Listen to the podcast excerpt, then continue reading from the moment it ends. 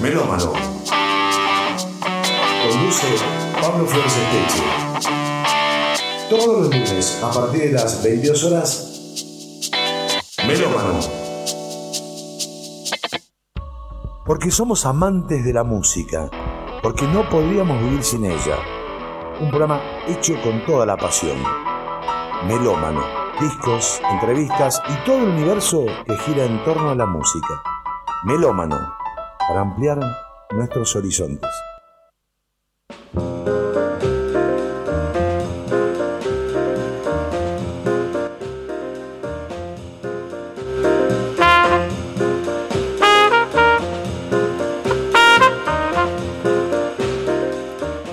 Buen lunes, melómanos, ¿cómo están?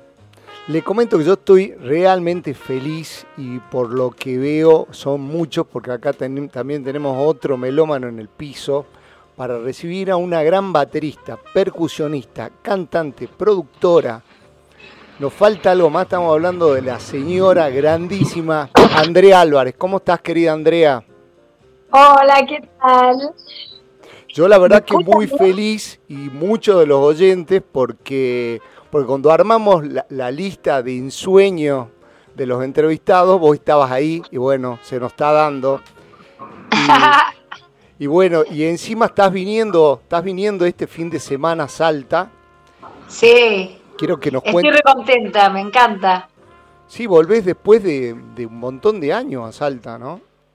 Creo que la última vez que fui fue con Ataque 77, Sí, eh, que me acuerdo que estuvimos en la casa, fuimos eh, por el acústico sí. y fuimos a la casa de los hermanos Jorge de Sí. Gauchos. De gauchos de acero, sí. Sí, así que la pasamos genial. Y bueno, ahora estoy contenta también porque Loni, que es mi marido y aparte es el bajista que va conmigo, sí, sí, sí. va a conocer Salta. Sí, Está buenísimo. Buenísimo, que va, va a estar este fin de semana en lo que es el NOA, tiene que andar dando unas charlas también, ¿no? Sí, voy a hacer, o sea, eh, lo que originalmente íbamos a hacer, que lo vamos a hacer, es, es un taller que es un poco como una charla también Sí, eh, sobre la base. Bueno, digamos, la excusa son las bases, Claro. el bajo, la batería, las canciones. Pero Sí. yo en un punto le llamo el stand-up Andrea Álvarez, ¿no? Porque empezó a- Y me pareció que en el contexto donde estábamos, que se va a hablar en el negocio de la música, y se van a escuchar muchas voces, también lo, ya que lo vamos a hacer el domingo, mi perro es un plomazo, como ladra. Bueno, uno de mis perros, ¿no? Porque Sí. tengo tres. Y este, y bueno, me pareció que estaba bueno también charlar con las personas que vayan sobre sacar una conclusión sobre todo lo que escuchen Sí, en, en este NOA y, y poder sacar conclusiones sobre la pandemia, sobre la comunidad musical. Sí, No sé, quiero aprovechar para eso. También voy a hacer una charla sobre la historia de la mujer Sí. en el rock pop, que es como contar mi vida más o menos. sí, sí, completamente. Y una mesa también sobre la mujer en el negocio de la música. Perfecto. Ahí va a estar picante. Bueno, bueno yo, yo te invito que para, para comenzar, y los invito a los oyentes, para este especial a Andrea Álvarez, larguemos con música, con tu música. Vamos entonces con el primer tema.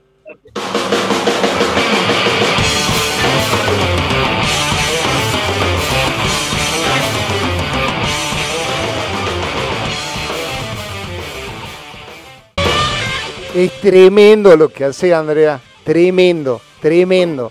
Aparte, qué buena voz que tenés. Bueno, gracias. Este es un tema de Papo. Sí, sí, sí, sí. Hicimos el, el cover. Creo que esta es la versión que está Mariano. Martínez de Ataque, León Peirone, porque lo toqué bastante este tema. Eh, eh, y, y me acuerdo cuando, cuando decidí hacerlo, porque yo tengo bastantes temas que hago covers. Sí, En, en cada show hago uno o dos y me van quedando, ¿no? Y cuando quise hacer este, los chicos que me acompañaban en ese momento me decían, no, no, no, ¿qué vamos a hacer? Yo decía, sí, sí, va a estar bueno. Y salió tan bien que, que me uní, digamos, en amistad ahí, por haberlo hecho, que lo escucharon, con la gente de la renga, con Alma Fuerte, con, bueno, los pesados, con los pesados. y todos querían que vaya a tocar la batería y bueno, y toqué varios homenajes de para Papo y toqué varios temas, una cosa por ahí que, en otro momento hubiera sido un poco impensada, pero bueno, la canción, la versión me, dio muchas alegrías, me encanta hacerla. Andrea, quiero, quiero que larguemos por, si bien no, no, va a ser lineal esto, cronológico, me gustaría que larguemos un poco como cómo surge tu relación con la música y con la batería. En realidad, mi primera relación fue con la música, no con la batería, que eso ya fue más en la adolescencia, la adolescencia temprana. Eh, mi relación con la música es porque mis, mis padres, eso también lo voy a contar ahí, ¿no? En, en, Salta, cuando vaya. Mis padres me mandaron a estudiar música a los cinco años más o menos, porque tenían unos amigos que eran los monks, que daban clase en su living a niños experimentando una nueva forma de enseñarle a, los chicos. Entonces, todos los hijos de sus amigos íbamos los sábados a la mañana. Mi hermano iba a tocar percusión, yo tocaba flauta, pero no tipo colegio, eran unas flautas profesionales con leíamos partituras, tocábamos música re difícil, después yo empecé a tocar el clarinete. Y este y la batería aparece ya más tipo 14 años, una cosa así, cuando, bueno, me doy cuenta de que quiero, no, sé bien cómo aparece, en el sentido de que no es que yo decía quiero tocar la batería, porque no existía una alguien que me sirviera de referente, una mujer o algo. Yo me daba cuenta que ese tipo de deseos no eran muy comunes pero yo me daba cuenta que quería pertenecer a la, a la música, al rock, a la música, porque no era solo rock lo que me gustaba, nosotros éramos muy melómanos justamente, entonces teníamos la colección de Miles Davis, la colección de Frank Zappa, teníamos muchos discos, mi hermano tocaba el saxo, empezó a estudiar saxo, eh, y ahí, bueno, conozco a la gente de Mía, porque yo era muy fan, era chiquita yo, te estoy hablando que tenía 14 años. Y eh, me los encuentro yendo a un recital, que en esa época era plena época de la dictadura, íbamos con mis amiguitos, digamos, yo vivía en el Gran Buenos Aires, me los encuentro en un tren, nadie los conocía, pero yo sí, porque yo iba a los shows, y, eh, aparte compraba las revistas, era fan. Y, eh, y, me invitan a un ensayo a mí y a mi hermano, que le fui a hablar, y bueno, cuando mis papás me van a buscar, yo ahí le pido a Lito Vitale, porque yo ya había visto que las chicas del grupo Mía, Mía era una banda que tenía varias mujeres, músicos independientes asociados. y que Liliana Vitale tocaba la batería y bueno, entonces ahí yo le pedí a Lito que, que le pidiera a mi papá que me dejara ir a tocar la batería. Entonces mi papá me dejó a mí con mi hermano, los dos íbamos. Eh, y, después seguí yo, a mi hermano no le interesaba, de hecho mi hermano después se dedicó al saxo y a la fotografía. Sí. Y yo seguí con la batería. Y, yo era, o sea, yo nunca tuve, digamos, una crisis de identidad. O sea, yo en el momento que fui a, a un show de rock, supe que ese era el lugar donde yo tenía que estar iba a estar ahí y chao, ya está. O sea, no, no, me di cuenta enseguida de eso. Sí, ¿cómo era la casa de, de, de Dombi, la casa de los Vitales? ¿Cómo, cómo, ¿Cómo era el mundo ese? Era como una micro, o sea, como una burbuja de todo lo que pasaba en la realidad sociopolítico, cultural en la Argentina, dictadura. Ellos habían generado un espacio donde, digamos, viéndolo a la distancia, determinadas personas gastábamos energía. Yo creo que también eh, entre el miedo que había en esa época de dictadura y, que los jóvenes no nos dedicáramos a la política, digamos, supuestamente revolucionaria, porque estaban desapareciendo gente y todo eso, mis viejos también, esa era la razón por la cual me metieron en la música para que pusiera toda la energía ahí. Y eso también pasaba en la casa de los Vitales, que era una casa en Villa de Lino, una casa de barrio, pero tenían un living donde mm, estaba lleno de instrumentos y en el comedor había una mesa, que es la mesa que sigue estando en la casa de los Vitales ahora, y ahí se ensobraban los discos, se hacían las tapas, se cortaban los volantes. Entonces yo el primer día que fui, ellos me enseñaron todo y empecé a ir seguido y después empecé a tomar clases y después formé parte de mía. Y esa es como mi, mi raíz en la autogestión, en, en, la ideología, en el negocio de la música y, y en muchas cosas. O sea, yo me reconozco como, como, como parte de esa forma de pensar, ¿no? de, de esa idea de de cómo debe ser eh, el ser músico. Bárbaro. Vos sabés que eh, antes de entrar al aire siempre charlamos un poco con, con, con el melómano con el cual que hago el programa, que es el operador. Y, y, bueno, hoy vino invitado otro melómano que seguramente intervendrá por ahí en algunas preguntas y decía que es difícil abordarte por la cantidad de cosas que tenés, ¿no? Pero no voy a quedar en lo predecible en, preguntarte con quién tocaste, que si bien es parte de tu vida, me parece que tu carrera como solista trasciende mucho más allá de eso. Pero quería sí, sí abordar una, una banda, ¿por qué? Porque es la, pionera, la primera formación de todas mujeres. Bueno, ¿Querés comentar cómo surge esa idea en una época en la que... Eh, era como, como jodido, ¿no? Eh, te hablo jodido no, no del tema violento, sino de lo que era jugado, ese vendría a ser el término. Jugado que un grupo de mujeres se larguen a hacer rock. ¿Cómo surge? Contanos un poco esta, esta locura. Mira, eh, vos estás hablando de Rush o de eh, Por supuesto, Rush. Sí. Rush eh, ya existía antes de que yo entre. Era una banda que cantaban en inglés eh, y que, por ejemplo, las cantantes eran más de, venían de la escuela del jingle. Sí, sí, sí. Y las músicas, menos la baterista, que era Mari Sánchez, eran esposas de otros músicos, de Navarro, de gente que tocaba jazz y pop. Sí, sí, sí, sí, lo tuvimos acá, Jorge. En un momento yo eh, que yo ya había tocado en Mía, yo te, digo, tenía 17, 18 años. Conozco a Claudia Sinesi que nos cruzamos en una sala de ensayo, pero de pura casualidad. Nos pasamos los teléfonos y en un momento Rush se rehace con temas propios. Sí. Y Claudita se acuerda de mí porque Mari Sánchez se fue a España, de hecho dejó de tocar y ahora es manager de Sandra Mianovich. Um, y se iba y la única que conocían era a mí, que digamos que fui la que me dediqué a pleno en la carrera, ¿no? claro. Por eso digo que fui la primera, pero en realidad no es que fui la primera que tocó la batería, fui la primera que se dedicó profesionalmente, sí. 100%. Y entonces, en realidad, yo te voy a decir algo, y ahí, bueno, la conozco a María Gabriela personalmente, también estaba Anacroti, que era la que tenía el nombre de Rouge, la original, sí. que ahora no sabemos dónde está, no, no sé en qué anda.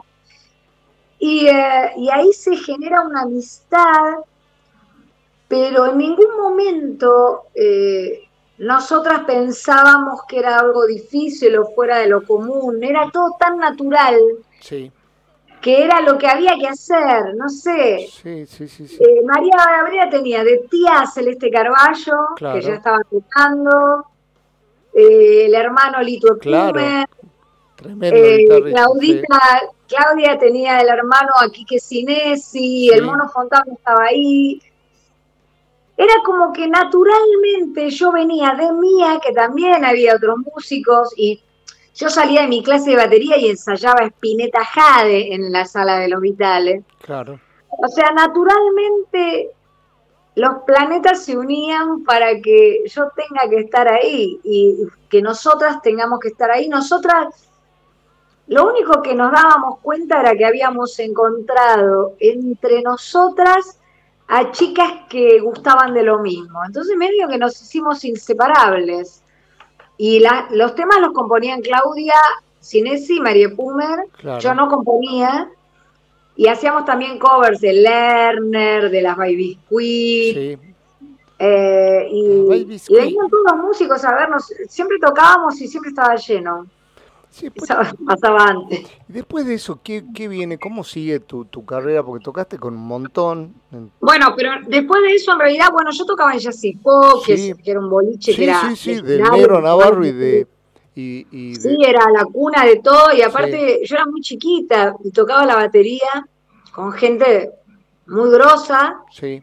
Y, eh, y después de ahí aparece Viuda de Hijas. Claro que eh, yo no, no formé parte de Viuda Hijas, o sea, yo formé parte como sesionista. Claro, sí, sí, sí, sí. Porque no había otra que tocara la batería. Um, pero no era tan fácil ser sesionista de mis amigas, que a todo esto nos peleábamos, nos amigábamos.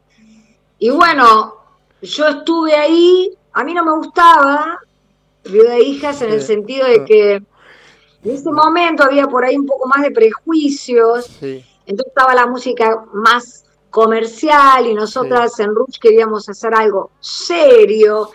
Y, terminaron, en, nos separamos porque nos peleamos un día para el otro. Y, este, y enseguida la llamaron para ser viuda de hijas que, que era un invento, digamos, era un producto armado. Hoy a la distancia está buenísimo y es más, parece, no sé. Rebelde comparado con lo que se escucha hoy, sí, sí, sí. Claro, pero en ese momento era comercial, tampoco era común ver chicas tocando. Pero para nosotros era re normal, era el re cotidiano, no nos dábamos cuenta, pero para nada de todo eso. Y yo lo, me doy cuenta más en la distancia, cuando uno está, digamos, cuando estás haciendo la historia, no te das cuenta que estás haciendo la historia, porque estás ahí te das cuenta cuando pasa el tiempo. Entonces, este, yo después me fui porque eh, me fui a vivir a Estados Unidos, pero en realidad me fui de viaje. Yo no quería estar en Viuda de Hijas más. Me fui, siguió después de mi J. Morelli, que era el novio de María Gabriela. Y este, yo estaba re enojada con ellas y me voy de vacaciones a Nueva York y cuando llego a Nueva York ahí decido quedarme. Sí. Y ahí me dediqué a estudiar percusión y, bueno, después en un momento me volví y ahí, cuando me volví, tipo 88, empiezan a llamarme de todos lados, era como algo totalmente exótico y yo venía, había aprendido a tocar la percusión. Porque Charlie García me lo recomendó, en ese momento se empezaban a usar las mujeres en las bandas. Prince fue el visionario con Sheila después vino Lenny Kravitz un poco tiempo después, pero en todas las bandas eh, había mujeres tocando, ya no haciendo coros nada más, sino tocando. Sí. Y, en general la percusión. Entonces, Charlie, que yo lo conocí en Nueva York, personalmente, o sea, me hice muy amiga. Charlie fue el que me dijo, aprendí a tocar la percusión así tocas conmigo y con todo el mundo, porque tocando la batería no... Eso, eso te iba a preguntar, ¿no? sí. ¿Por qué, por qué percusión y, no, no, continuar con lo de, tu carrera? Porque tocando la batería no te iban a dar ese lugar. O sea, lo que está pasando ahora, que la gente busca bateristas mujeres, cuando yo quise hacerlo no era posible. O sea, nadie se jugaba, incluso hasta a veces lo intentaban, salía bien, pero no se jugaban en tener una mujer baterista. De hecho, esto hasta ahora no pasó. Ahora buscan mujeres bateristas. Sí. Queda lindo, es medio hasta una moda, pero y aparte por suerte hay, mujeres que tocan muy muy bien. Sí, sí, pero en esa época no, no pasaba, no Y tocando la percusión, que a mí, entre paréntesis, me aburría, no es que me gustaba, me inventé una forma de tocar que nadie la había hecho en el rock y pop, que no tenía que ver con lo latino, y que, digamos, todo el paquete era exótico, estaba yo que tenía veintipico de años, que venía de Nueva York, con otra cabeza, había aprendido a tocar viendo bandas porque era nuevo, no había video, no había esas cosas.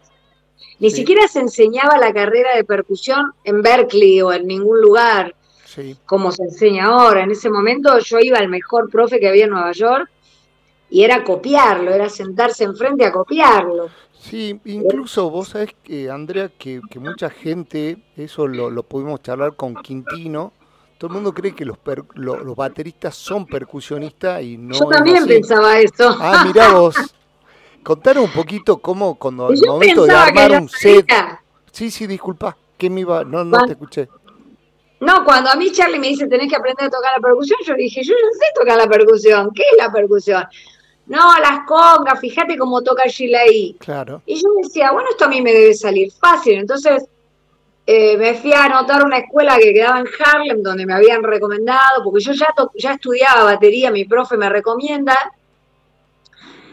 Y cuando voy no me sonaba nada, me quería matar, me sentí lo más blanco y antilatino del planeta, y bueno, y ahí es como que se abrió una puerta a todo un mundo nuevo, y que no es no es solamente los instrumentos que son distintos, sino es la forma de pensar cómo meterte en las canciones. Te metes desde otro lugar.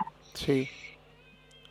Que a mí me sirvió mucho y lo hice y estoy muy agradecida, pero como no es que yo tocaba con Santana, donde la percusión es primordial, yo siempre quería tocar la batería, esa era la realidad. Incluso... Digamos, quería formar parte de una situación más fundamental, más, ese bonzo es el, es el famoso bonzo. Le estoy diciendo a mi marido que saque a los perros. Bueno pues no hay, no hay nada más lindo ¿cómo? que no hay nada más lindo que el sonido de, de los animales así que acá estamos felices Sí, pero bueno, pero está ladrando alguien que viene, alguien que viene, un vecino, y mi marido, como buen marido, no se da cuenta que lo tiene que sacar de cerca mío el perro. Entonces el perro sigue, es un plomazo. Te pregunto si es el famoso Bonzo. ¿Eh? ¿Lo seguís teniendo a tu hijito Bonzo? Sí, ese es, ah, exactamente. buenísimo. Es Bonzo, el plomazo. Buenísimo. te, te propongo... Las, bueno, digamos que yo al bautizarlo Bonzo un poco que lo condicioné en la personalidad. Melómano. Discos, entrevistas y todo el universo que gira en torno a la música. Te quiero hacer una pregunta.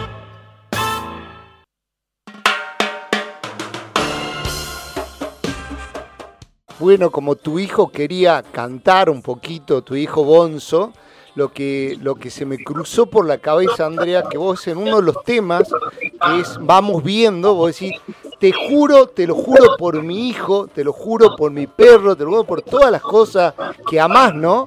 Entonces yo lo que te quería preguntar es, dentro de esos discos, dentro de esos discos, para entrar en tu etapa de melomanía, ¿cuáles son estos discos que quedaron como de culto en tu discoteca? Eh, um, eh, Spectrum de Billy Cohen. Sí. Es uno. Después. Eh, Shadows and Light de Johnny Mitchell. Es otro. Eh, el primero de David Lebón. Mira vos. Estoy pensando, porque en realidad tengo tantos discos de esos que quedaron en El Pescado 2. Em, estoy pensando en la discoteca de mi casa de Bursaco de cuando yo era chica. Y eh, había muchos, muchísimos. Hay un disco que, por ejemplo, que es Segundos Afuera, Second South. de Genesis, que me encantaba, que era como cuando fui a mi clase de batería con Gianello. En la época de Peter Gabriel, obviamente, estamos hablando. Sí, eh, Horacio Gianello, eh, que falleció este año, y, eh, y, yo llevé el disco. Pues en esa época también se usaba mucho llevar discos vinilos debajo del brazo como para mostrar que de, hecho muchas bandas se, armaron porque se encontraban en el subte o en la calle gente con un vinilo. Sí, eh, Y como que yo llevé ese vinilo segundos afuera, que en realidad, viste, en esa época los discos se llamaban en castellano. Pero yo me lo había comprado en Londres, porque me fui cuando tenía 15 años con mis viejos. Second South, y yo le mostré a, a Gianello la tapa. Sí. Y en la tapa estaba Phil Collins y yo le dije, yo quiero ser así. y bueno, y hay un montón de discos que yo los tengo así, The Weather Report, por ejemplo. Este, que yo, mucho fusión y rock también. Hendrix, Electric Ladyland. Sí, sabía que me iba a nombrar Hendrix porque lo mencionas justamente en esa canción también. Te juré por Hendrix también, jurá por, por Hendrix. Digamos, te lo juro, en realidad es una canción. Me... Todas las canciones que yo hago son historias. Sí. y en general describo las relaciones entre las personas, que es lo que por ahí más me, me inspira, me río mucho de eso y también me, da tristeza, pero digamos, el primer disco mío, que era lo que estábamos escuchando, eh, es, era como más, la necesidad que yo tenía en ese momento tenía más que ver con, con hablar de, cosas bien, no, no voy a decir feministas, porque en ese momento no lo pensaba desde ese lugar, porque lo tenía muy asumido ya ese concepto, entonces eh, necesitaba hablar de temas de género, digamos, en ese momento que era los 90, y no lo escuchaba en nadie, entonces ahí sí empecé a componer. Entonces, mi primer disco es más como medio panfleto, porque es como que la palabra dicha eh, es donde, donde está lo que yo quería comunicar, más que en la música, porque no tenía banda yo en ese momento, era como medio un experimento. Después ya toda la comunicación a partir de Dormís, que es mi segundo disco, se da desde la, palabra y desde los sonidos, desde las elecciones de los arreglos, de, las, de los audios medio analógicos, medio rotos. Y, eh, y, como ya ahí armé la banda, digamos, me asumí de que, bueno, dejé la percusión, todo, dije, no, yo, lo mío no viene por acá. Vos sabés, que, vos que hay algo que me, atrajo mucho de tu primer disco, estamos hablando del año 2001, de André Álvarez, que se muestra un eclecticismo, porque de repente tenés un, un carnavalito y después en, SOS o SOS Un Ángel también aparece una impronta muy, andina, entonces eh, hizo ese mix entre André Álvarez, tan power, y después bajar ahí al llano, bien Valladares, es como que, que, me, que me gustó, ¿no? Y nos gustó a muchos. Sí, el, el, lo que pasa es que en todos los 90 yo experimento mucho con la percusión, en los ensambles de percusión, todo lo que era afro, y cuando hice mi primer disco, compuse, en vez de componer con piano, compuse con las percusiones. Y tenía todo mucho que ver con todas las investigaciones que yo había hecho a nivel musical, no letra. Sí. Y lo quise dejar plasmado ahí. Después ya, ya no tuve esa necesidad. Digamos que lo hice todo ahí. Y, este, y aparte hice muchísimos canales de percusiones, todos tocados, no editados, o sea, tocados de principio a fin por mí. Y, fue un experimento lindo. Ahora hace un montón ya, porque ese es un disco que tiene muchos años, pero en su momento para mí fue como un despertar muy importante.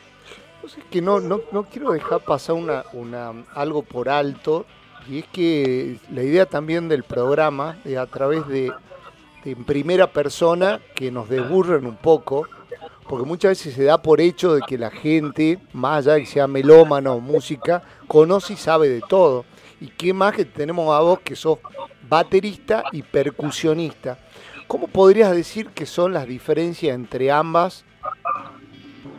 Eh, en, las diferencias entre percusión y batería. Sí, y, y, cómo, qué criterio tenés para armar el set también.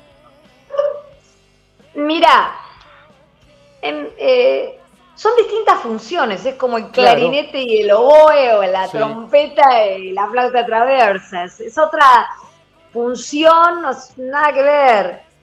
Sí, eh, sí. Yo ya no uso la percusión en mi set, es más, casi ni estoy tocando la percusión. Sí. Me encanta porque me da, a mí en realidad me da lo mismo, es que depende de qué música tenga que tocar.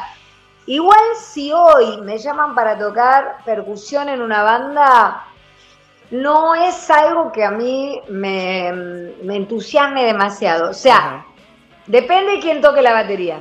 Ajá, qué interesante. Si Contanos toca por alguien, qué.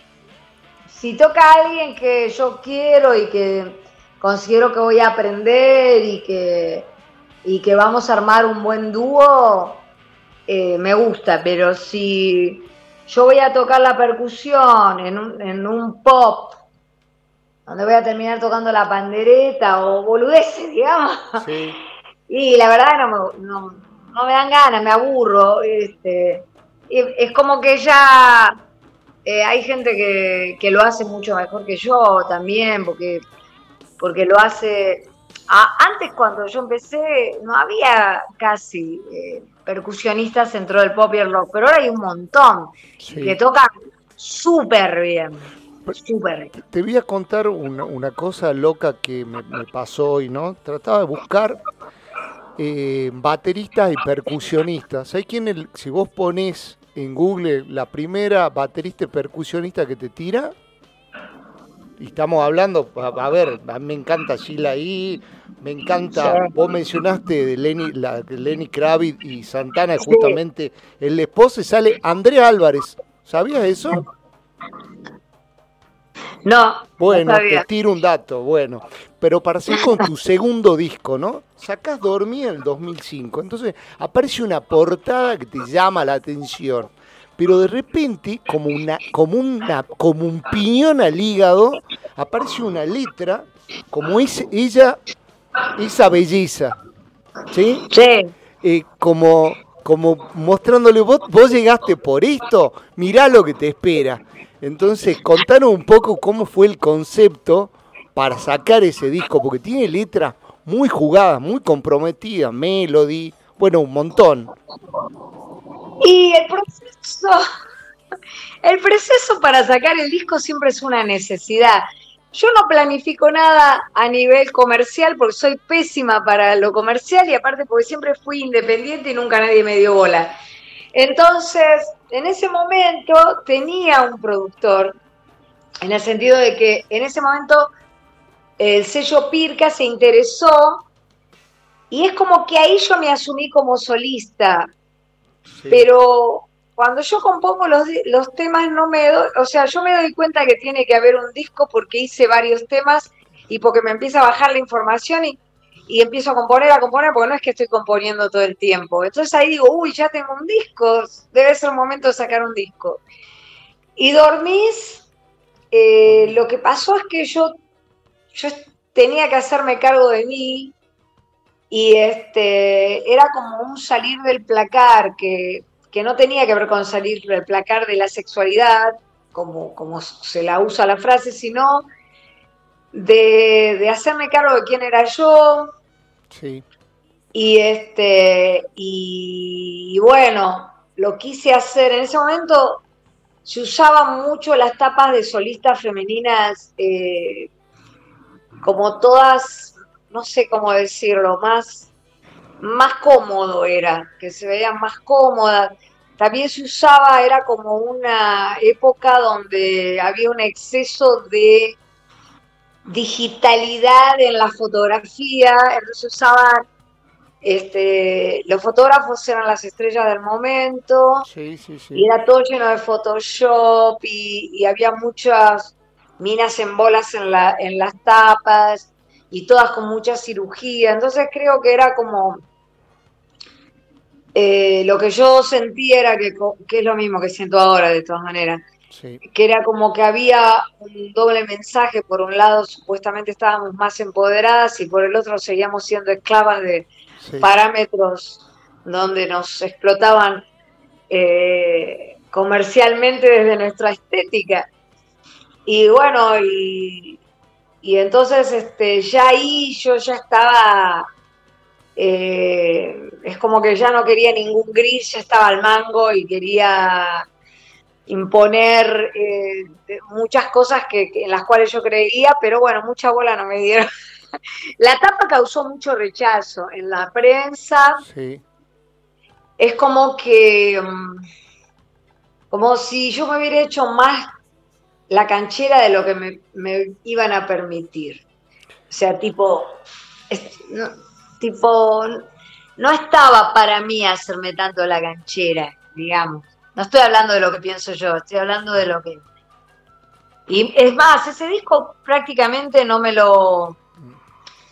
No tuvo reviews ni nada. Algunos periodistas me escribían aparte diciendo que les encantaba, pero eh, digamos, públicamente no se lo negó bastante. Pero el tiene letras re jugadas. Eh, brindemos también es otro que me encantó. Me gustó el, tema de ya, ya comenzás a estar adelantada cuando hablas de una menos, ¿no?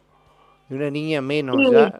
Eh, pero... Es que, eh, qué sé yo, yo hace rato que estaba con un montón de cosas que me hacían ruido, desde, realidad desde siempre, sí. desde el camino que elegí, no solo yo, sino otras mujeres también. Entonces, eh, a mí siempre me parecía que las mujeres músicas, eh, si bien había más, aunque en ese momento no había tampoco tantas, eh, tenían una deuda con, con, escribir sobre, digamos, meter las patas en el barro de lo que nos pasaba a nosotras. Y bueno, a mí lo que me pasó en ese momento fue que en realidad la tapa la decidió Nora Lezano. Sí, tremenda fotógrafa. Y yo le dije que sí. Andrea, Pero la tuve que pagar, ¿eh? No, me la hicieron te, te, propongo algo. Te hago una preguntita. Vamos, vamos con el tema que, elegí de, de este disco, que es esa belleza. Y lo que te quiero preguntar es lo siguiente. Se ríen acá por lo de esa belleza, porque estaba viendo y acá te digo más allá de todo, lo que también está bueno que uno entienda que, la mujer uno, uno puede decirle cosas lindas, o sí, qué linda mujer, y eso no significa no estar disfrutando de la calidad de música que sos. Entonces eso también te, quiero comentar. Hoy, hoy a la distancia, cuando vos escuchas, cuando escuchas que tanta, tanta, tanta, hoy tanta prensa hace foco en algo que vos lo venís haciendo, en su momento lo hizo Celeste o Gabriela, cómo te sentís, pero no me contestes ahora, vamos a un tema tuyo y a la vuelta me contestás, ¿te parece?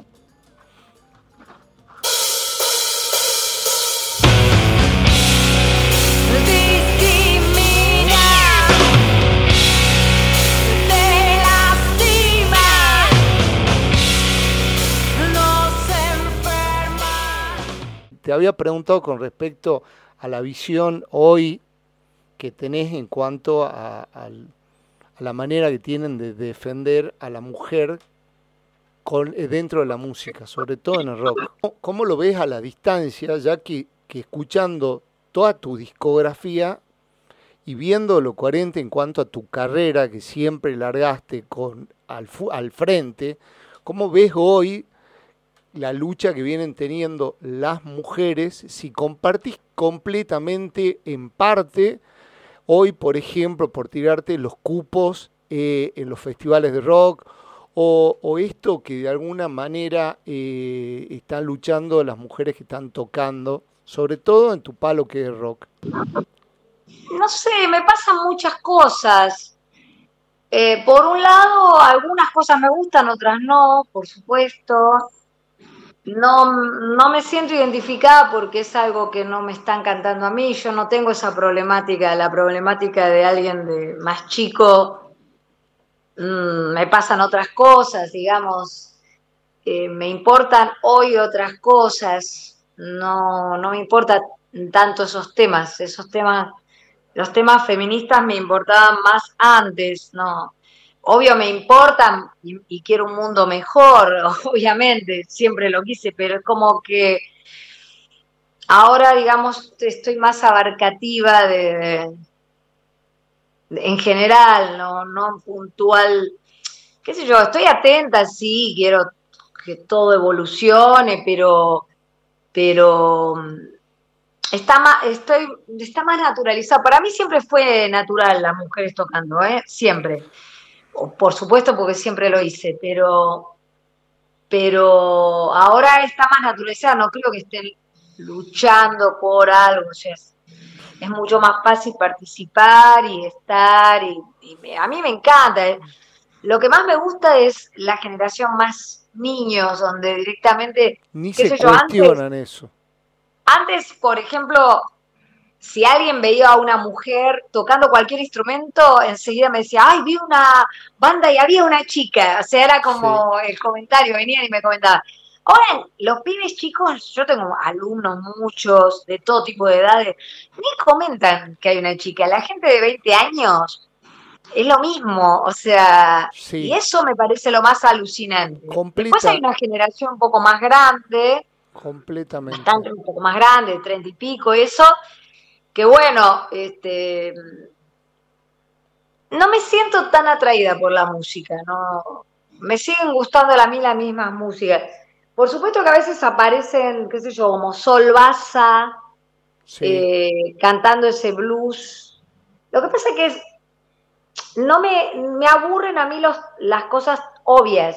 O sea, si a mí alguien me dice, voy a hacer un tema feminista y yo me duermo, porque no, no, me, no creo que la música se planifique desde ese lugar. Sí. Eh, a mí me pasan muchas cosas que, en las cuales por ahí yo tendría que ofenderme, lo que pasa es que ya no me ofendo, es muy raro que me ofenda por algo, pero a veces me llaman, me llaman eh, eh, chicas y me dicen, por ejemplo, que están haciendo, querían hablar conmigo porque están haciendo una investigación del feminismo y el rock eh, suponete, te estoy hablando de, hace un tiempito me pasó esto, entonces yo medio en broma le digo, bueno, entonces tanto, tan larga la, investigación no va a ser, porque prácticamente no existe esa temática. Y me dice, ay, estamos investigando a ver si encontramos música feminista. Entonces yo le digo, es que no, no es así, este, tenés que investigar qué temas compusieron las mujeres y de qué hablan. Claro. Eh, y de qué hablan, y ahí vas a encontrar por ahí el feminismo en la propia acción, ¿no? Completamente vos agarrás, de acuerdo. Vos agarrás solo quiero rock and roll, ese maldito piano, María Corazón, eh, eh, me vuelvo cada día más, loca, por decirte temas. Entonces, sí. Eso es feminismo en acción, ¿no? Y, y, entonces, le digo, no sé, también están las She-Devils, y yo también compongo temas que por ahí te pueden servir. ¿Y sabes lo que me dice? Me dice, ay, me voy a poner a escuchar tu música. O sea, ah, me llama para que yo sea su, su, para consultarme a mí sobre feminismo, porque soy mujer, pero no tiene la menor idea de lo que yo escribo, ni, a, ni hago. Y te digo más, eh, muchísimas mujeres, músicas y todo, no tienen la menor idea. Por ahí me dicen que soy una referente, pero no vinieron nunca al show. Claro. Creo que yo voy a ver más artistas de las que me vienen a ver a mí. Pero, pero sin ninguna duda, sin ninguna duda. Y este, y eso que a mí la verdad ni me importan, porque la verdad que no me, no me mueven, no me movilizan como para que. A mí la verdad, no sé, no, no me interesan, pero voy para apoyar y todo, y, y por ahí me dicen, ay, sos mi referente, mi referente, y no me escucharon, ni nunca vinieron a un show, no tienen la menor idea de nada, nada, nada, cero, cero.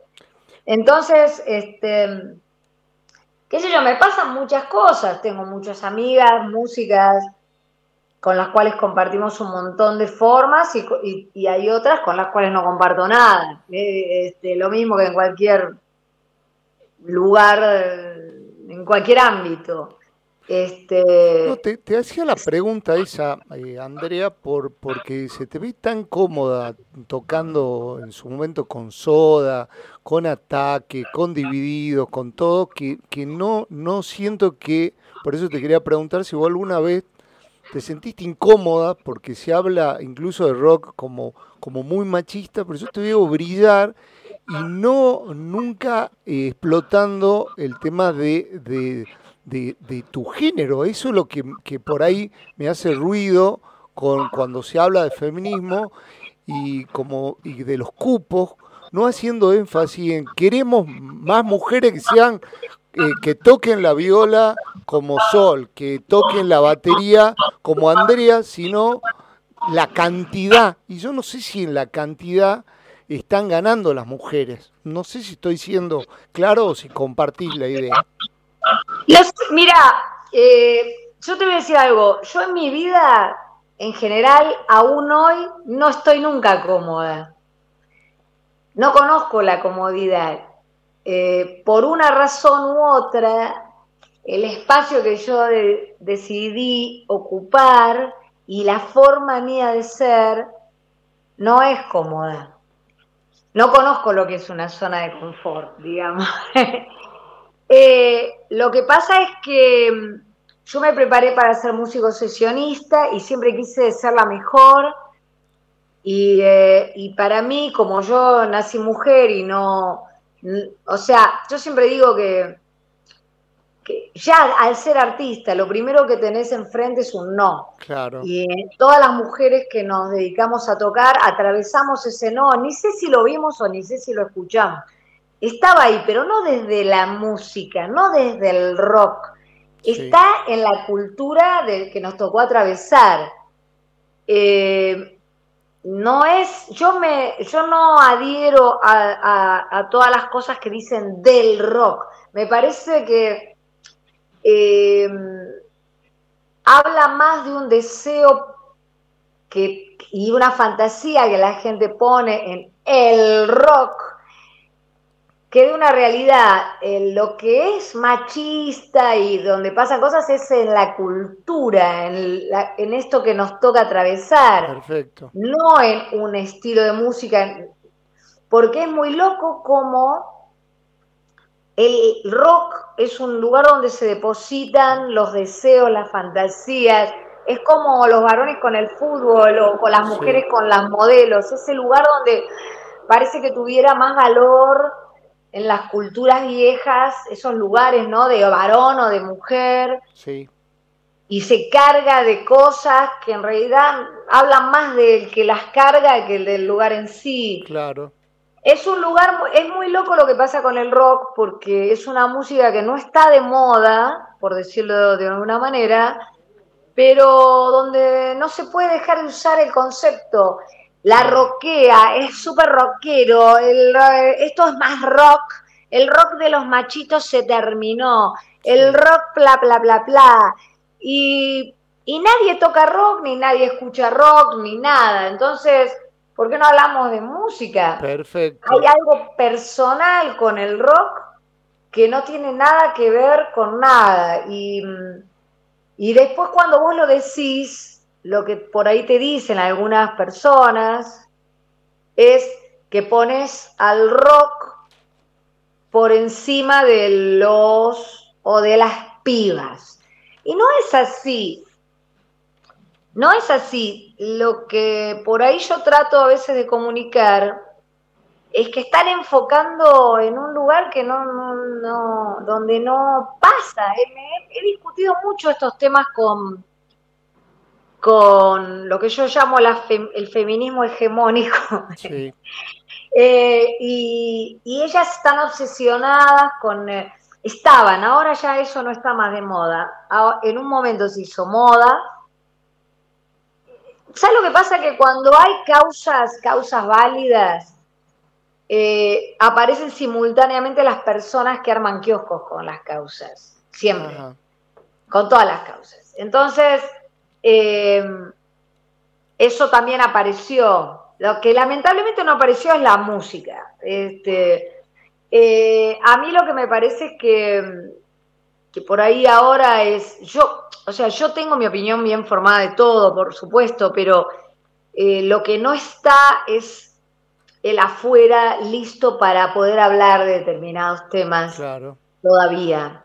No, no, no, pasó la distancia suficiente como para poder hablar bien, debatir bien de, estos temas sin que te tilden de, porque ahora las redes sociales trabajan desde un lugar que, que, bueno, es distinto a, la época en que yo era chica. Entonces, ahora se dice muy gratuitamente cualquier cosa y bueno, a mí la verdad, no me, yo manejo las redes sociales, me gustan, qué sé yo, pero a mí la verdad que la opinión del otro a nivel no me determina en lo más mínimo a mí. Entonces, no, no, o sea, tengo, puedo decir que tengo el poder de que como nada me ofende, ni me importa, lo que me puedan decir, eh, puedo decir lo que quiero, por, lo, que me interesa, porque no, no tengo ningún tipo de, problema con lo que me van a, a decir de vuelta. O sea, de ah. última, si no entienden, no es problema mío, no, no.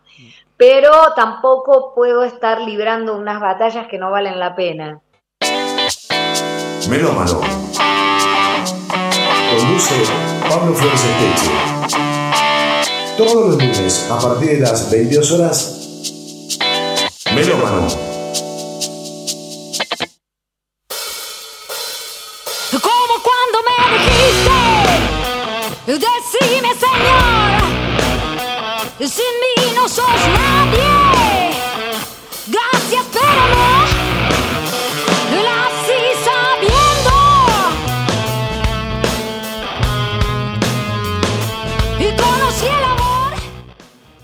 Encanta Vende Humo.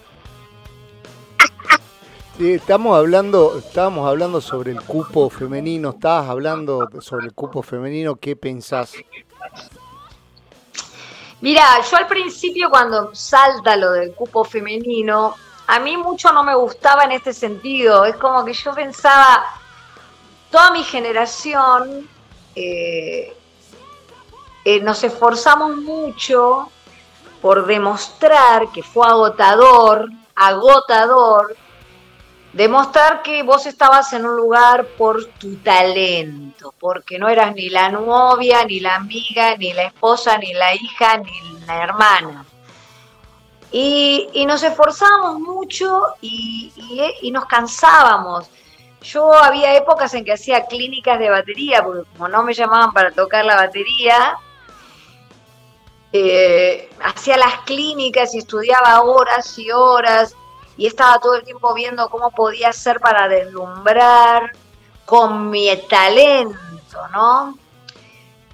Entonces, a mí lo que me pasaba era que yo decía, ¿qué es esto de Lo que me, o sea, no me daba cuenta de un montón de cosas que en realidad pasan y es que hay un montón de mujeres en otros, por ahí en otras músicas que yo no conozco tanto, y que, eh, o sea, yo desde hace mucho tiempo vengo diciendo que en los festivales no hay, nunca hay mujeres, eh, eh, o sea, había muy pocas en proporción, siempre lo vengo diciendo y por supuesto, como yo lo decía sola, era envidiosa, resentida, bla, bla, bla, bla, bla. Ok.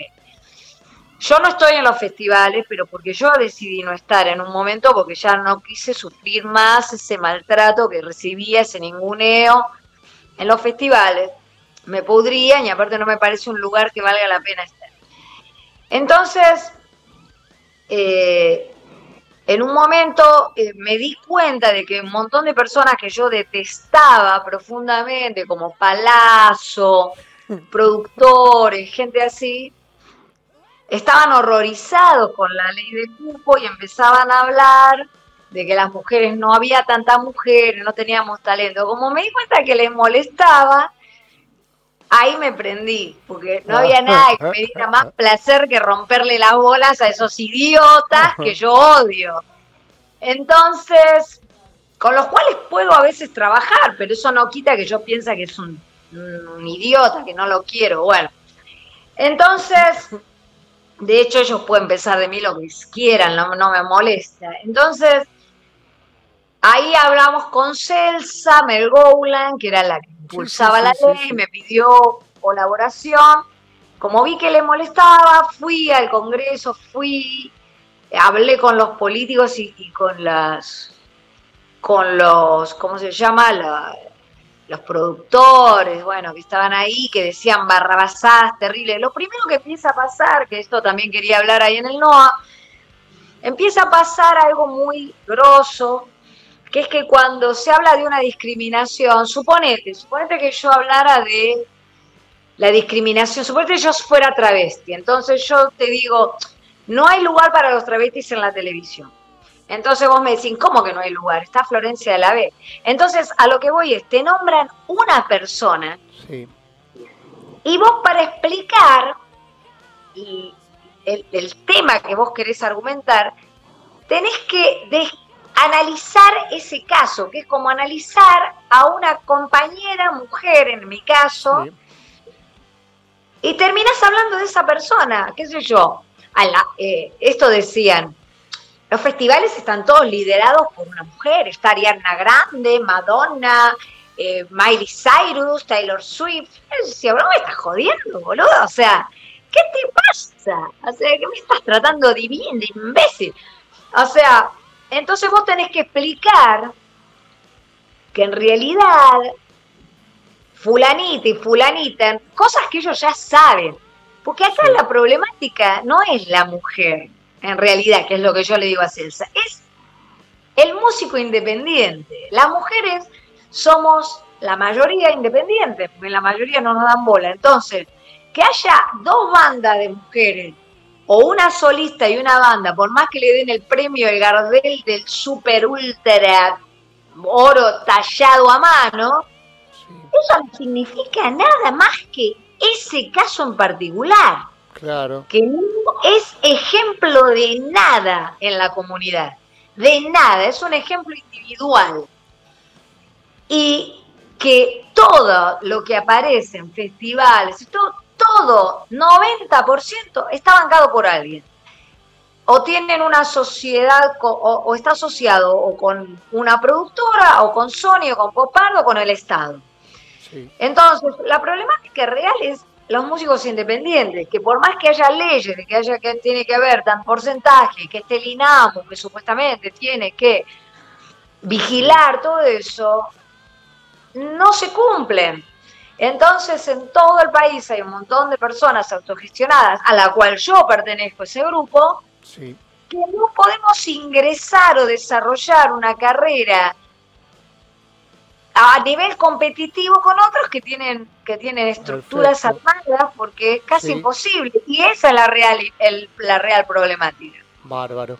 Yo lo, lo que te propongo es escuchar este tema que es de tu disco doble A, que también me reventó la cabeza, se llama Muerto. Y de ahí continuamos con la charla, ya metido a pleno en lo que es música.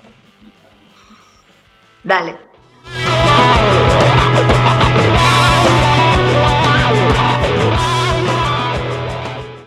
Bueno, lo que estábamos escuchando es Muerto de, de tu disco doble A.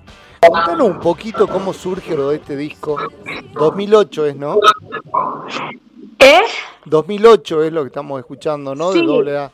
Eh, Doble A es un disco especial. Primero muerto, la guitarra es de Sí, Moyo, sí, sí. que, que anda bárbaro Moyo. Qué bien tocó, hizo una sola toma, ¿eh? Eh. El disco este, yo contraté a, a un productor que era el productor, yo quería hacer algo distinto. Y eh, quería tener una experiencia distinta. Y empecé a investigar con una amiga que, vivía en- que vive en Detroit. ¿Qué productor así de rock eh, me podía servir? Y ella me presentó a Jim Diamond, que había sido productor de los discos de White Stripes del principio. Y arreglé una plata que me era más barato que contratar a alguien acá. Y vino, grabamos en cinta, él quería grabar en cinta, de hecho él tiene un estudio analógico en Detroit. Y después se llevó todo al estudio para mezclar, yo no pude viajar y lo mezclamos en esa época, no había como ahora que podríamos haberlo mezclado. Claro, Eh, a la distancia, sí. Eh, en esa época teníamos que mandarlos los MP3 y bueno. Pero es un disco que, bueno, yo ya tenía las cosas mucho más claras, por supuesto. Eh, hice otro tipo de tapa, habiendo aprendido que, eh, que tenían ganas de ver en una mujer en la tapa. Les encantó la tapa nueva. Y el disco era más fuerte, más crudo. Yo ya estaba enamorada de los fuzz, los pedales fuzz. Era fanática de John Spencer, Blues Explosion, de, de Dead Weather, de Raconteurs. Y estaba en esa onda, todo el día escuchaba esa música. Estaba muy, muy, muy, muy conectada. Y, y la verdad que la pasé muy, muy bien. Es que, Este, que más, allá, más allá del power que tiene, yo, yo me quedé enganchado mucho con, con el tema de las letras, ¿no? Nurs, calladitos, que vamos a escuchar un poquito ahora mientras charlamos. La parte, la parte compositiva, ¿cómo, cómo surge? ¿Qué de acuerdo a lo que vas, vas sintiendo en ese momento, lo que estás viviendo? Cosas que te Letra- quedaron sin resolver, letras- proyectos, ¿qué es? Las letras, cada tema tiene un- su historia. Todas tienen una explicación. Son cosas que le pasan a mis amigas, que me pasan a mí, cosas que veo, cosas de las cuales me dan risa, qué sé yo, este, eh, todas este, hablan de adicciones, de, con los, los sentimientos, con las relaciones, la toxicidad de las relaciones entre las personas. Tenía un tema tóxico, si no me equivoco, ¿no? Hay un tóxico. Tóxico Sí. en- está en el en último el disco, último, me parece. y lo dejamos Tóxico ver. sí. era, era un, un- un- er- e- ese disco se me inspiró mucho eh, una amiga mía que se estaba separando. En las cosas que me contaba, yo llegué a mi casa y hacía los temas. y ahí te le dediqué varios temas a, a- a la separación de mi amiga. Ah, qué, qué copado, porque yo, yo me imaginaba que eran todas cosas que te venían pasando a vos. Muchas sí, porque en realidad eh, le pasan, muchas cosas le pasan a otra, y este, pero tienen que ver con cosas que me pasaron a mí. Está. Están todas relacionadas. eh, pero hay, hay discos como, como Dormís, donde hay algo un poco más social, Sí, eh, como en Ni lo dejamos venir también, ¿no? sí, sí, es menos amoroso y más social. sí, sí. Eh, pero Doble A y Dormís eh, están muy ligados a, cómo nos relacionamos eh, los seres humanos. Por eso cuando esto, escucho ahora ofenderse por cómo nos relacionamos me da un poco de impresión, porque yo eso lo vengo analizando hace mucho. Sí, sí, sí, completamente. Incluso vos es que en muchas, muchas cosas, en la manera de cantar y de tocar, eh, hay, lo charlamos, ¿no? no me parece ético decirlo al aire de qué bandas, pero hay bandas de mujeres que yo lo veo que te tomaron algunas cosas, quizá a manera de homenaje, ¿no? No sé, porque yo te puedo asegurar que no te creas que me escuchan, ¿eh? No te creas. Yo, no te yo creo, creas. yo creo que sí, y que yo creo y que mucho. Te, te quiero, te, te quiero entrar en un tema que lo dejé para el último, no porque no sea importante y, y de hecho por ahí la, la gente te tiene muy, muy relacionada con la etapa de soda. Simplemente lo dejé para, para, para esto, ni siquiera para el cierre, para que nos cuentes un poco, pero antes vamos a ir este tema que es la manera de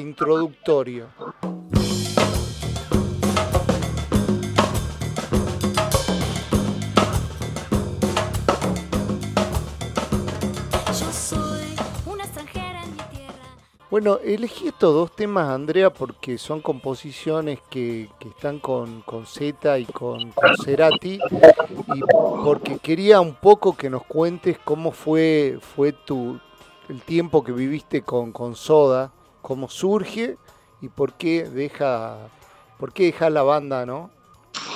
Eh, mira, el tiempo que yo estuve con Soda estuvo buenísimo, pero por ahí eh, en la distancia se puede ver la dimensión, ¿no? O sea, hoy vos decís, bueno, estéreo es como decir ex Beatles. Sí.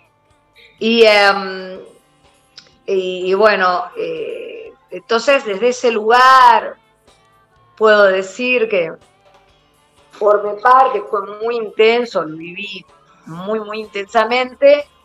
No te voy a decir que fue toda una felicidad, porque eran, o sea, ese tipo de lugares, y supongo que, que debe seguir siendo así ahora. Eh, hay muchas presiones, mucho nervio, mucha lucha de poderes, entonces es un lugar que todo el mundo desea, pero que las internas son complicadas, no es que es divino.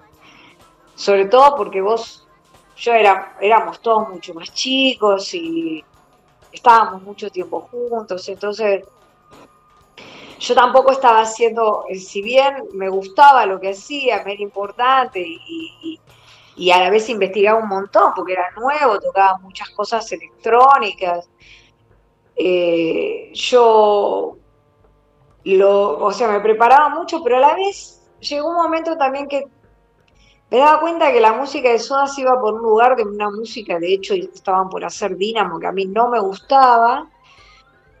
Y yo tenía ganas de, de volver a, a, a, ser yo. O sea, era muy raro irse de un lugar que todo el mundo deseaba, deseaba y me tuve que enojar mucho con el espacio ese para poder irme. En el mismo año que me fui toqué la batería con Divididos, que era lo que más sí. me gustaba en ese momento, ese tipo de música.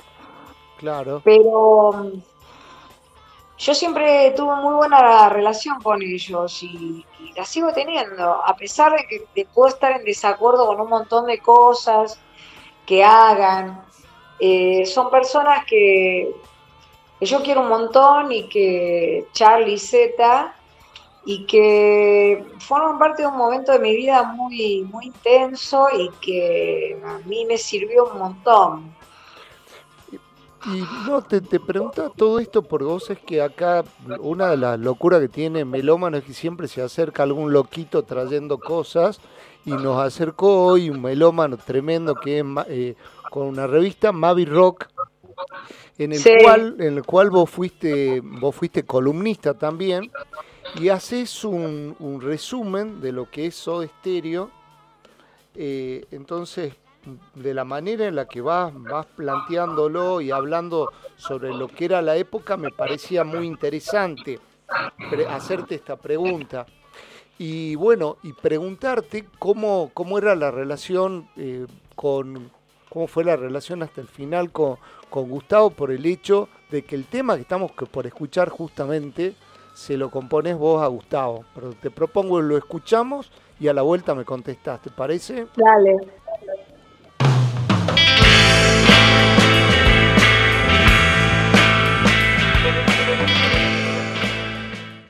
Contanos cómo, cómo surge, cómo surge el tema y por qué lo compusiste.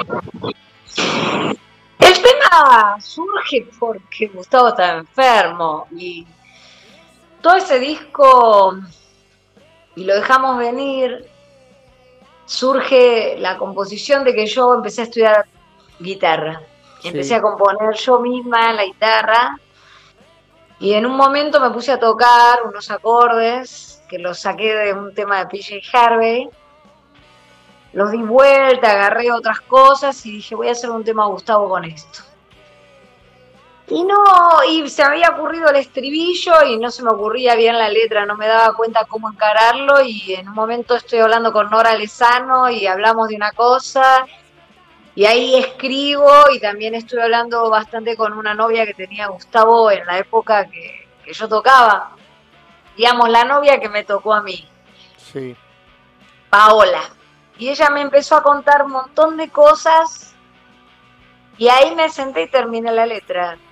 Porque la letra en realidad habla de, de las distintas de los distintos sentimientos que una persona, eh, en este caso él, genera en otras, en, en los, los amigos, en las novias, en, en el público, en- y que la realidad es que hay un momento que tenemos que aceptar que ya no lo vamos a ver más. Sí. Y este, en ese momento eh, era durísimo, ahora medio que ya me acostumbré, pero si es que se puede uno acostumbrar, pero en ese momento era muy, muy duro y yo no lo iba a poner este tema en el disco. Y cuando se lo mostré a Facundo Rodríguez, que es el técnico, y se lo mostré y dijo, no, pongámoslo, está re bueno. Y bueno, por eso lo pusimos, pero este, qué sé yo, es como, a veces hablo mucho, ah, cada vez que nos encontramos con alguien que tuvo que ver, alguien del club, digamos, porque somos como todo una, somos como, como una comunidad, eh, tanto como Tweety o como Taberna o Sí, sí, sí. Richard Coleman, Nora también. Cuando nos juntamos o nos cruzamos, siempre sale el tema, siempre. ¿eh? Vos es que con respecto a eso te quería preguntar, mirá, lo tuvimos a Twitty el, el lunes pasado. ¿Era, era de, al- de alguna manera mm, o terminó siendo un referente de ustedes al momento de componer algo? ¿Iban y se lo planteaban? ¿O, o no querías escuchar otra campana al, al tener un contacto No, tan... yo lo, para mí lo que él sí era de mis tres primeros discos era eh, la persona a la cual me interesaba que me haga la devolución. Ah, perfecto. Eh, y, y me acuerdo cuando le di doble A, Sí. el nuevo, no sé, no, él ya no estaba, que lo fui a ver tocar, que presentaba su disco, él Sí, con la, la banda era lo más, la mejor banda que tuvo, la última, y tocaba Moyo, eh, Crimen, me acuerdo, Sí, en obras sí, sí. fue. Y yo entré al camarín, estaba totalmente fascinada por el show que había visto, eh, y él me agarró y lo primero que me dijo es, este fue tu mejor disco.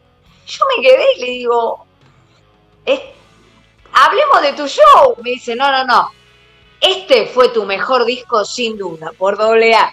sí. Este, y, y nada, nos quedamos un cachito hablando y, y después nos pusimos a hablar del show de él, ¿no? Pero, pero sí, a mí me gustaba mucho escuchar la, la devolución. Vos sé que Sí. coincido co- con, Gustavo, creo que es tu mejor disco y por algo también sacaste el disco en, en estudio, ¿no? El Sí. doble A en estudio. Yo, yo coincido también con, con esa visión. Pero para abordar lo del último disco, me gustaría que lo que escuchemos justamente el que da nombre a, a este disco, ¿no? Y lo dejamos venir. Sí.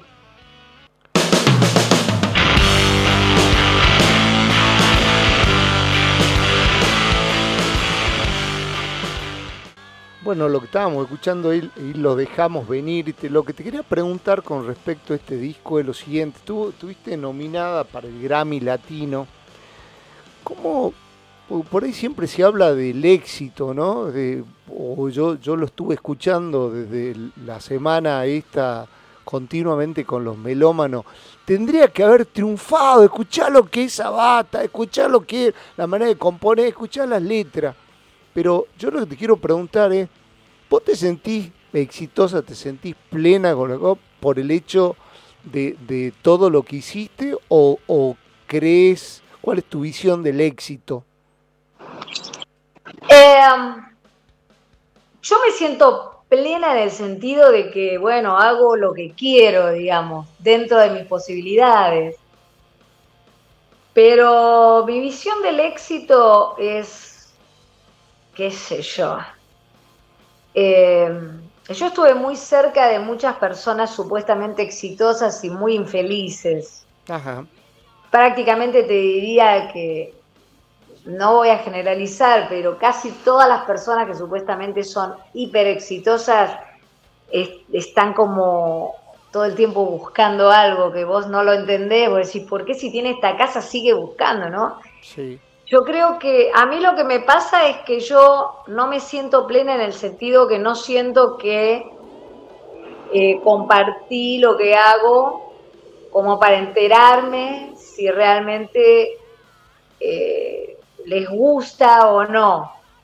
En este sentido, o sea, toco muy poco, este, tengo muy pocas formas de, promocionarme, de compartir, de tener llegada a todo el mundo eh, con lo que hago. Por lo tanto, el ciclo de, de- de una obra nunca se termina, porque el ciclo se termina cuando vos terminás de, el disco, lo sacás Y lo de la forma que sea Claro. y empieza la gente a, a escucharlo.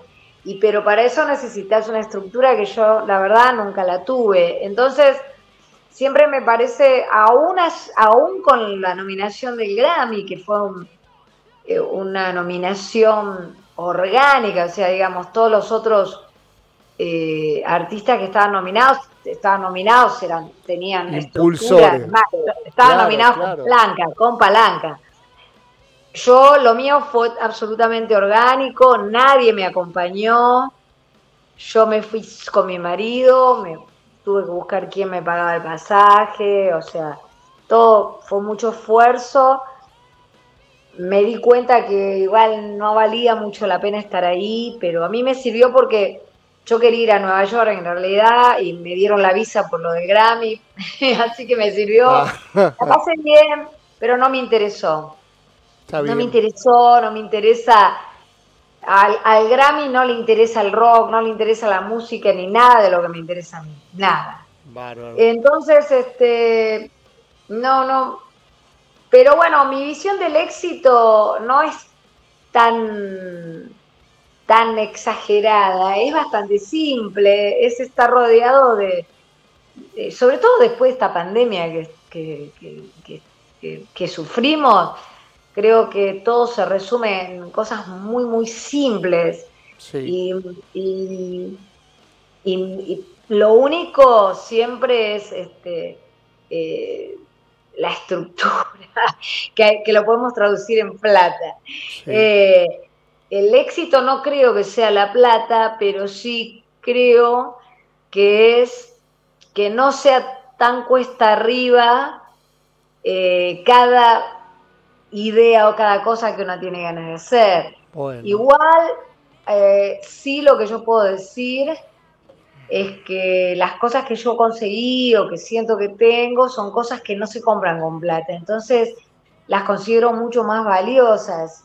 sí. Y, eh, y eso a mí me da determinada libertad para poder expresarme, pero me parece a mí que, que me tendrían que ser más, más fluidas determinadas cosas. Cada vez me canso más y cada vez tengo menos ganas de hacer. Y esa es la realidad, o sea, Bueno. veo el esfuerzo que es, no como música, por ejemplo, ahora no me- yo no tengo ganas de tocar, y, pero no como música, como música sí, pero a la vez yo soy mi manager y mi productora, entonces desde ese lugar no me dan ganas de hacer nada, no tengo ganas, no tengo ganas de pedirle a la gente que venga al show, de estar pensando que tengo que hacer los posteos, todo, no, no me dan ganas ahora. Por ahí después sí, pero este año me dediqué a, cosas más familiares, más Está bien, y bueno, quizás, quizás eso sea el éxito, ¿no? El poder estar ahí al lado de tu marido, haber eh, co- compuesto, venía a dar a, a- a Salta una, una charla, te vamos a poder escuchar en vivo, y el resto, que se pudra todo, como decís vos. Así que con ese tema nos vamos a despedir agradeciéndote, Andrea, por, por tu por tu calidad de persona, por tu música y por haber compartido estas dos horas con Melómano. Vamos a hacer un poquito de se pudre todo ¿eh? en, la, en, la, en, la, en el taller. Vamos a hacer bastantes temas y en el se pudre todo lo voy a lo voy a invitar a, a Emilio de los Gauchos a Sí. tocar. Este, no voy a cantar porque para eso necesito una estructura mayor de audio y todo y es mucho lío, pero, pero sí vamos a tocar y, y bueno, y vamos a compartir. A mí, por ejemplo, me encantaría hacer giras por todo el país con mi banda, es lo que más me gusta, pero bueno, es re difícil, es muy difícil. Entonces, este, creo que igual, este, eh, qué sé yo, eh, y el disco nuevo que estoy por grabar, que lo iba a grabar antes de la pandemia, ese es mucho más pesado es mucho más malo. Bueno, ahora entonces le vamos a poner pila con eso también. Así que sí, ya lo voy a grabar porque lo paré. Es más, te digo todo, se llama Policía de la Corrección. Ajá. Y, y este, y bueno, y, yo al principio decía, bueno, me va a quedar antiguo este disco. Y cada vez que lo leo, las letras y todo, pienso, no, nunca puede ser más actual. Bueno, yo lo, que te propongo con usted el disco lo vamos a compartir acá apenas lo tengas, te prometo, tema por tema y todas las preguntas que nos quedaron pendientes, que son un montón. Así que te mandamos un beso grande y nos estamos viendo este fin de semana compartiendo cosas. Así que bueno, nos vamos. llego el jueves a la noche. Ah, perfecto. Nos vamos entonces con Se Pudre Todo. Un beso grande, querida Andrea, que estés bien. Igualmente, y bueno, nos vemos pronto, Salta querida. Bueno, gracias. Chao.